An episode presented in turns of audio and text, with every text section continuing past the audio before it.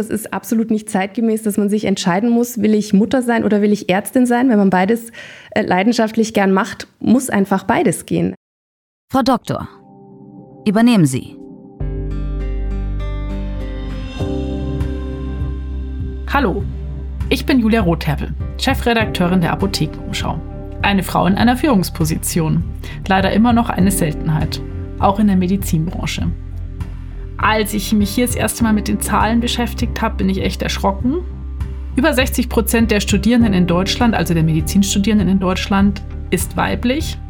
Aber in den Chefetagen sitzen in vielen Bereichen nur knapp über 10 Prozent Frauen. Da muss man sich echt fragen, was da schief läuft. Und genau das tue ich mit diesem Podcast. Herzlich willkommen bei Frau Doktor übernehmen Sie. Ein Podcast von gesundheithören.de und Apothekenumschau Pro. In dieser Folge bei mir zu Gast ist Dr. Katrin Singer. Sie ist Medizinerin, aktuell in Elternzeit und sie hat das Netzwerk MomDocs gegründet für Mütter in der Medizin. Wir reden mit ihr darüber, warum sich für viele Ärztinnen, vor allem in den Kliniken, alles ändert, wenn sie schwanger werden. Dabei geht es um Themen wie Mutterschutz, aber auch darum, wie man nach der Elternzeit wieder in den Job zurückkehrt ein sehr spannendes Thema. Danke, dass Sie da sind. Sehr spannendes Thema, das stimmt. Auch ein bisschen ein Herzensthema für mich. Ich freue mich, dass ich äh, da sein darf und dass ich ein bisschen darüber reden darf und auch über die Mom Docs. ein spannendes Projekt.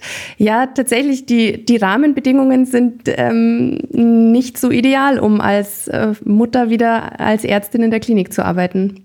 Genau, bevor wir über dieses wichtige Thema miteinander sprechen, würde ich gerne mit einem Spiel in diesen Podcast starten. Das Spiel heißt Sprücheklopfer und geht wie folgt. Ich äh, sage Ihnen Sätze, die viele Frauen im Laufe ihrer Karriere zu hören kriegen. Und wenn auch Sie einen dieser Sätze wiedererkennen, dann klopfen Sie und wir können kurz drüber reden. Okay. Okay. Der erste Satz ist, Führung in Teilzeit, das funktioniert nicht. Ja. Wer hat das wann zu Ihnen gesagt?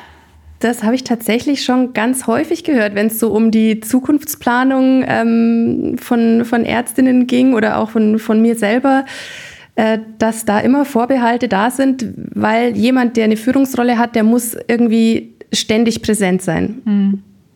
Das ist in ganz vielen Köpfen, glaube ich, noch so drin. Ne? Also, dass es einfach die nicht so um die, um die Qualität jetzt als erstes geht, sondern einfach um die Tatsache, da muss man die ganze Zeit da sein. Da muss man, in Teilzeit geht sowas nicht. Fehlt vielleicht auch ein bisschen die Fantasie, sowas einfach mal auszuprobieren.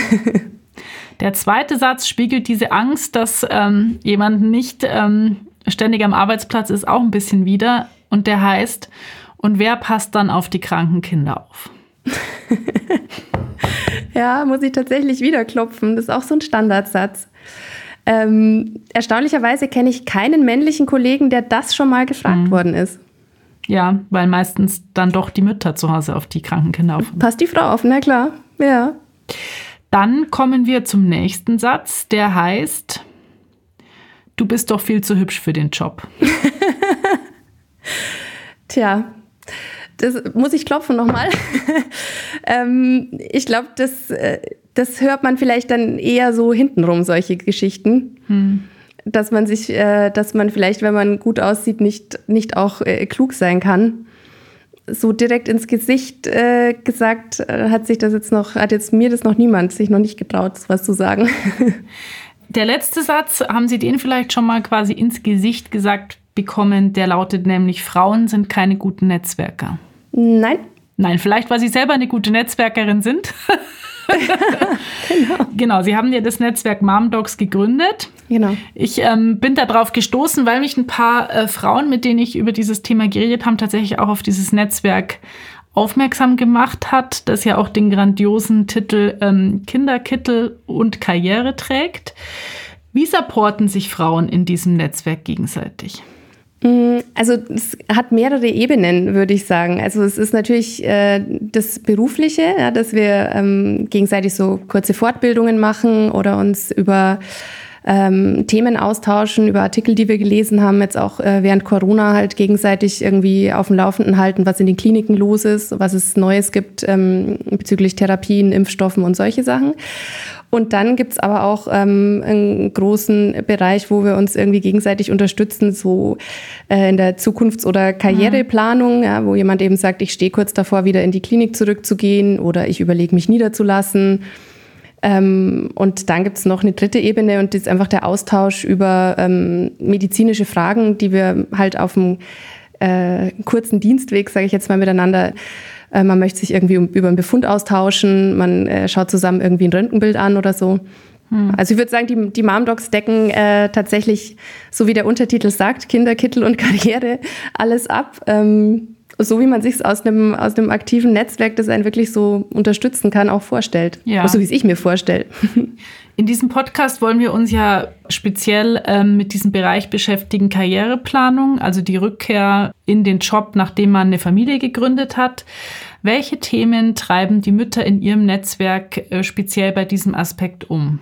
Also ich glaube, ähm, was unstrittig ist, ist, dass die Frauen wieder zurückkommen wollen und arbeiten wollen und auch bereit sind, äh, dafür viel zu tun. Ähm, und was schwierig ist, äh, ist, dass das Muttersein tatsächlich einen ja auch verändert und man andere Prioritäten hat und man halt nicht bereit ist, um jeden Preis jeden Job wieder zu machen im Krankenhaus. Ja. Ähm, das Hauptproblem ist tatsächlich die Vereinbarkeit. Also wie sind die Kinder betreut, während ich weg bin mhm. und wie kann ich arbeiten, dass ich auch ähm, meinem Anspruch als Ärztin an mich gerecht werde und ähm, gleichzeitig nicht irgendwie von, von 7 bis äh, 19 Uhr die Kinder in, in der Betreuung irgendwo lassen muss. Ja. Also das ist das, ich glaube, das ist tatsächlich das Hauptthema. Mhm. Starre Arbeitszeiten, viele Überstunden, wenig Flexibilität und wenig Bereitschaft, da auch umzudenken. Ja. Frau Singer, Sie selbst haben ja zwei Kinder. Sie sind zwischen mhm. dem ersten und dem zweiten Kind auch nicht in die Klinik zurückgekehrt. Und im Vorgespräch ja. haben Sie zu genau. mir gesagt, also im Vorgespräch zu diesem Podcast, das wollte ich mir nicht antun. Was haben Sie damit gemeint? ja, das ist richtig. ähm, tatsächlich dieses, diese Zerrissenheit zwischen ähm, äh, Mutter und Ärztin sein. Ähm, und ich, ich wusste vorher, also wie ich, wie ich als Ärztin äh, arbeite und, und arbeiten will auch und was ich für eine Kollegin sein will und wie ich meine Patienten betreuen will. Und da, das möchte ich zu 100 Prozent machen und auch 100 Prozent geben. Und ich wusste, dass das ähm, so nicht funktionieren äh, kann, ja, mit, mit kleinem Kind dann und ähm, irgendwie im Alltag mit der Fremdbetreuung und dann äh, schauen, dass man irgendwie ganz pünktlich wieder wegflitzt. Und das ist alles sehr schwierig, ja, mit den Diensten, mit den Wochenenden. Und dann war es eigentlich eine ganz bewusste Entscheidung zu sagen, nee, ich mache äh, tatsächlich die drei Jahre Elternzeit. Sie waren ja zum Zeitpunkt, als Sie Ihr erstes Kind bekommen haben, Assistenzärztin in der inneren Medizin. Das hatte ich noch mhm. gar nicht erzählt. Wie war denn dieser Moment, als Sie Ihrem Vorgesetzten oder Ihrer Vorgesetzten gesagt haben, dass Sie ein Kind erwarten und dass Sie, also ich weiß nicht, ob Sie das in dem Moment schon gesagt haben, aber dass Sie ähm, länger aus der Klinik wegbleiben wollen? Wie war die Reaktion? Tatsächlich habe ich ähm, über die Elternzeit erstmal noch nichts gesagt, obwohl ich selber schon relativ früh wusste, dass ich äh, eher nicht der Typ bin, der sofort nach elf oder zwölf Monaten wiederkommen mhm. wird. Ich glaube auch ein bisschen aus taktischen Überlegungen, so geht es auch ganz vielen. Also lieber erstmal nicht sagen, wie lange man Elternzeit nehmen wird oder dass man Elternzeit nehmen wird, damit man sich nichts verbaut, sag ich jetzt mal. Ja. Ähm, sonst waren, wir hatten schon eigentlich ein sehr gutes Verhältnis so auf den Ebenen mit Oberärzten und Chefärzten. Da waren die Reaktionen schon schon normal. Also ich, ich hatte jetzt auf den ersten Blick nicht den Eindruck, dass es irgendwie ähm, problematisch ist. Aber natürlich in dem Moment, wo du sagst, du bist schwanger, ähm, wird es dann schon ein bisschen schwierig in der Klinik. Ja? Du darfst nicht mehr mit, ähm, mit infektiösem Material arbeiten, Blutabnahme, Nadeln legen, nicht mehr in die Notaufnahme, nicht mehr nachts, nicht mehr am Wochenende. Und dann also ist die Freude nicht bei allen genauso groß wie bei einem selbst, logischerweise. Ja, ich habe tatsächlich auch im Gespräch mit, mit anderen äh, Frauen zu diesem Podcast ähm, genau das auch gehört. Manche haben auch gesagt, sie haben das auch sehr lange verheimlicht, also bis man es dann tatsächlich nicht mehr verheimlichen konnte.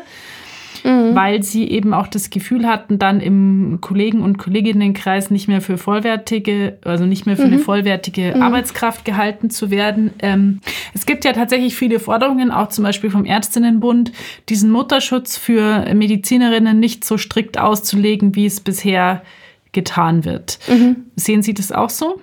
Wird es zu strikt gehandhabt. Im Prinzip halten sich die Vorgesetzten ja, soweit ich das recherchiert habe, einfach an die jetzt existierenden Vorgaben, wenn sie schwangere äh, Frauen aus dem OP raushalten. Wir haben äh, tatsächlich ganz gute Verbindungen auch zu den Chirurginnen. Das ist auch ein, ein Netzwerk, das, das ist speziell nur für Chirurginnen, nicht fächerübergreifend. Und einige von Chirurginnen sind natürlich auch Momdocs. Und Wenn ich kurz äh, unterbrechen darf, Frau Schlosser, die, die dieses großartige Netzwerk gegründet hat, die war auch schon hier im Podcast zu Gast und hat äh, mit uns darüber gesprochen, wie wichtig Netzwerken ist. Und wer sich das gerne anhören will, es ist Episode Nummer zwei. Die kämpfen tatsächlich äh, auch dafür, diese ganzen Mutterschutzregeln, die sind primär natürlich mal zu unserem Schutz. Ja? Also es gibt natürlich auch Chefs, die die am liebsten ignorieren würden und sagen würden, dass, äh, man soll alles noch machen und so. Aber ich finde wichtig, dass die Frau halt auch selber entscheiden darf, ähm, was sie sich noch zutraut und was sie auch gern machen möchte.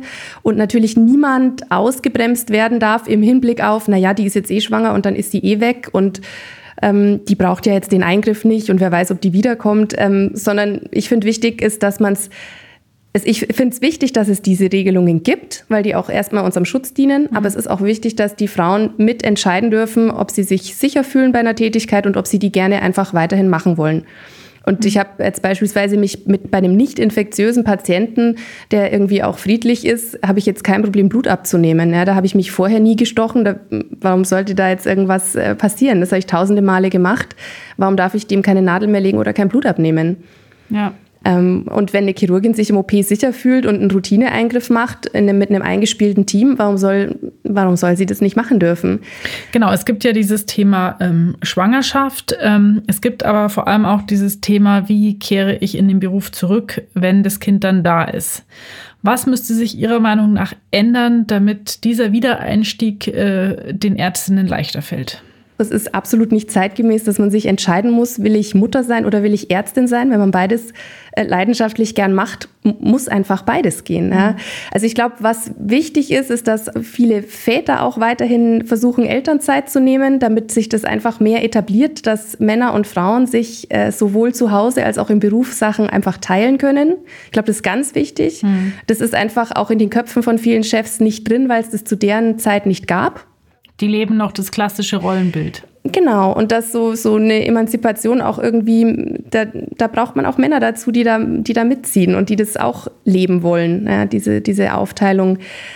Ähm, und dann glaube ich, dass es wichtig ist, dass man Teilzeit einfach erstmal ermöglicht und ähm, verschiedenen Modellen eine Chance gibt die halt auch ähm, von der Kinderbetreuung halt auch irgendwie ähm, abgebildet werden. Ja? Also es kann nicht sein, dass es halt, dass die Stellen halt um 7 Uhr morgens irgendwie anfangen und der früheste Kindergartenplatz, den man kriegen kann, ist irgendwie ab 8.30 Uhr.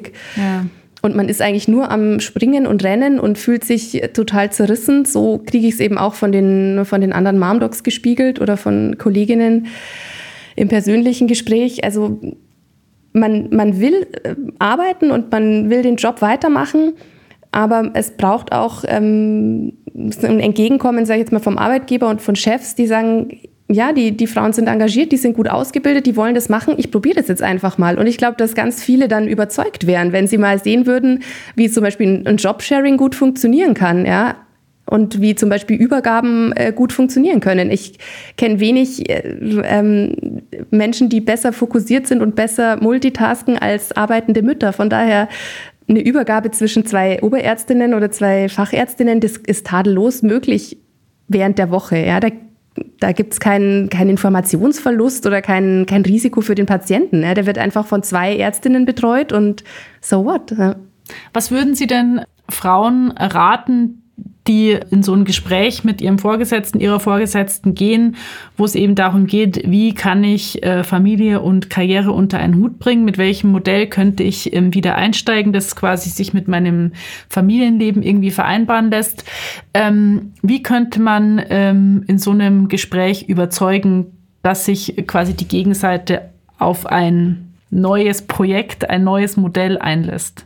Also ich glaube, das Wichtigste ist, dass man selber davon überzeugt ist, dass man das so machen will und dass man das so machen kann und dass man ähm, selber sich das mit seinem Partner und seiner Kinderbetreuung und wie man sich es eben ausgedacht hat, dass, dass man da ganz klar ist. Ja, dass man sich da auch sicher nicht verunsichern lassen muss, äh, wenn es dann heißt, ja, und was ist, wenn die Kinder krank sind oder was ist, wenn, wenn sie um die und die Uhrzeit gehen müssen, sondern dass man da irgendwie sehr, sehr klar ist und einen sehr guten Plan hat. Und ich kann auch jeder ähm, Mutter und Ärztin nur empfehlen, sich auch vielleicht eine Mentorin zur Seite zu holen, mit der man so ein Thema mal durchspricht. So haben wir es bei den Mom Docs auch auf, dem, auf der Homepage Homepage so äh, Mentorinnenprofile, ähm, dass man sich einfach mal mit jemandem austauscht und sagt, was hast du gesagt, wie hast du es gemacht, was hat dein Chef überzeugt und so vielleicht auch das Gespräch mal ein bisschen durchspielt, was könnte kommen. Mhm. Und wenn es die Stelle ist, in die man zurückkehrt, wo man vorher schon war, dann finde ich es noch ganz wichtig, dass man auch mit den Kollegen einfach wieder in Kontakt kommt. Ja? Dass, man, dass man sagt, hey, ich will zurückkommen ähm, ihr wisst, ich habe jetzt ein Kind oder ich habe zwei Kinder, ich äh, kann nicht mehr zu den ganz gleichen Konditionen zurückkommen wie vorher, aber das und das und das bin ich bereit zu machen und zu geben.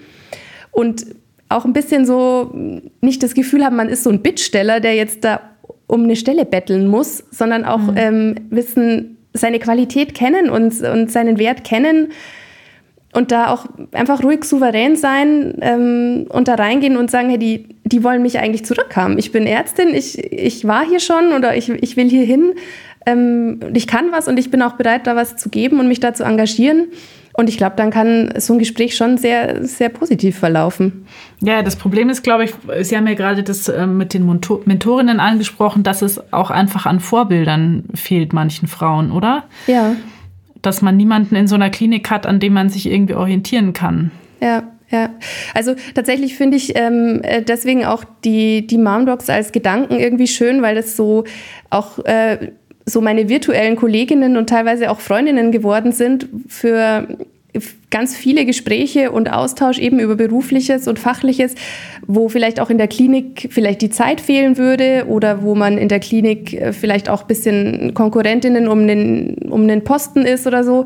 Und da ist so auf der Ebene, finde ich, ist es sehr schön, dass man sich äh, austauschen kann mit Frauen, die den Weg halt schon gegangen sind oder die ähm, in ähnlichen Positionen stecken. Manchmal tut er einfach schon der Austausch gut zu wissen, okay, da bin ich jetzt nicht allein oder das mhm. habe ich jetzt nicht völlig fehl eingeschätzt, sondern so geht es ganz vielen Frauen. Und sich da einfach gegenseitig zu bestärken oder dann vielleicht auch eben im 1 zu 1 Mentoring ähm, nochmal Tipps zu holen ähm, das finde ich, das tut sehr gut. Und auch zu sehen, dass es ganz viele verschiedene Wege gibt, äh, in der, eine Karriere zu machen oder glücklich zu werden äh, beruflich das ist vielleicht auch immer ganz, ganz gut, ja? so ein bisschen einen Plan B im Hinterkopf zu haben, ähm, nicht zu fixiert zu sein, ein bisschen flexibel zu bleiben, was man so vorhat.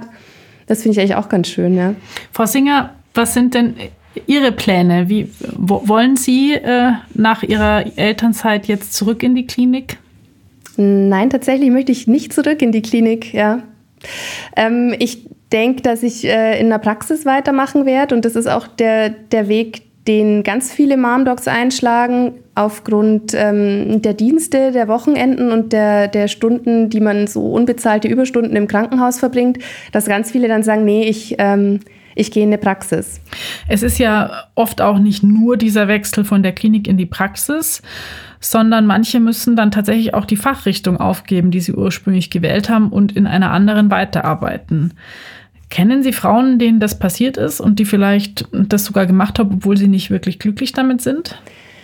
Ich, also nicht glücklich, so weit würde ich vielleicht nicht gehen, aber ich kenne ganz viele, ganz, ganz viele, die ein anderes Fach gewählt haben als das, was sie ursprünglich begonnen haben oder äh, noch gewechselt haben dann auch schon als Fachärztinnen zum Teil, weil sie gemerkt haben, so will ich nicht arbeiten mhm. und so so eine, so möchte ich nicht als Mutter sein und so möchte ich nicht meine Kinder aufwachsen sehen. Ich, ich will einfach auch ähm, die berühmte Work-Life-Balance. Ich will einfach auch zu Hause sein und ich will was von meinen Kindern haben.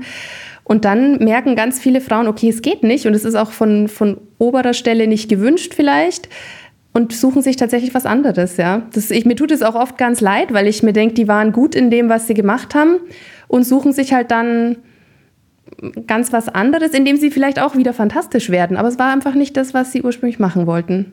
Mhm. Und ich finde, die, die Entscheidung vor die, also ich, ich kenne einfach keinen männlichen Kollegen, der vor so einer Entscheidung steht oder stand ähm, oder ihm das irgendwie beim Einstellungsgespräch äh, nahegelegt worden ist oder so. Ähm, wie stellen Sie sich das vor? Wie wollen Sie Karriere machen mit drei Kindern? Was? Sie wollen Oberarzt werden? Mhm. Wer, wer kümmert sich denn um Ihre Kinder? Das ist so ein Frauending, einfach so ein Mütterding. Ja, das, das ist einfach so. Ja, ich glaube schon, dass man da auch glücklich wird. Und die Frauen, die ich kenne, die, den, die die Fachrichtung gewechselt haben, die äh, sind da sicher auch zufrieden geworden. Aber es war vielleicht nicht das, was man so ganz, ganz frei entschieden hat, sondern da hat halt dann ganz viel mit reingespielt. Und dann dann war es so, ja. Es sind aber auch ganz viele großartige Hausärztinnen oder Allgemeinärztinnen dann dabei. Aber die wären vielleicht schon auch gern mal am OP-Tisch geblieben, ja. Gäbe es denn ähm, etwas, womit Sie Ihr jetziger Chef oder Ihre jetzige Chefin davon überzeugen könnte, doch in die Klinik zurückzukommen? Was, was müsste quasi passieren, dass Sie ähm, sich das tatsächlich noch mal ernsthaft überlegen würden? Also ich glaube, wenn ich wenn ich echte Teilzeit arbeiten könnte, so dass ich ähm, am frühen Nachmittag gehen könnte, um meine Kinder abzuholen, wenn ich nicht nachts arbeiten müsste, nicht am Wochenende arbeiten müsste, wenn genug Personal da ist, dass man das auch guten Gewissens auch wirklich machen kann. Das kommt ja noch dazu. Ja, das fällt einem ja wahnsinnig schwer, einfach nur zu sagen, ja, ich will Teilzeit arbeiten und zu wissen, oh, das müssen alle Kollegen jetzt auffangen. Also eine gute Personaldecke und eine echte Teilzeitstelle. Mhm dann würde ich es mir tatsächlich schon nochmal überlegen, ja. Frau Singer, vielen Dank, ähm, dass Sie hier zu Gast waren und mit mir über dieses Thema geredet haben, das ja tatsächlich sehr, sehr viele Frauen in der Medizin ähm, beschäftigt und umtreibt. Meiner Meinung nach äh, kann sich das auch unser Krankenhaussystem auf Dauer gar nicht leisten, dass so viele Frauen nach der Familiengründung ähm, die Klinik verlassen oder die Kliniken verlassen. Ich wünsche mir, dass dieser Podcast, dass Ihr Netzwerk, dass generell das Engagement rund um dieses Thema auch etwas verändert. Vielen Dank, dass Sie da waren. Das würde mich sehr freuen. Vielen Dank für die Einladung. Es hat mir viel Spaß gemacht. Dankeschön.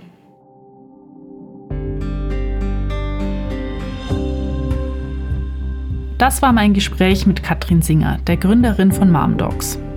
Wenn ihr Ideen habt zu Personen, die unbedingt in diesem Podcast auch zu Wort kommen sollten, dann schreibt mir an redaktion.gesundheithören.de. Wir freuen uns über Anregungen, Fragen und Ideen. Neue Folgen gibt es alle 14 Tage am Montag zum Start in die Woche ab 6 Uhr.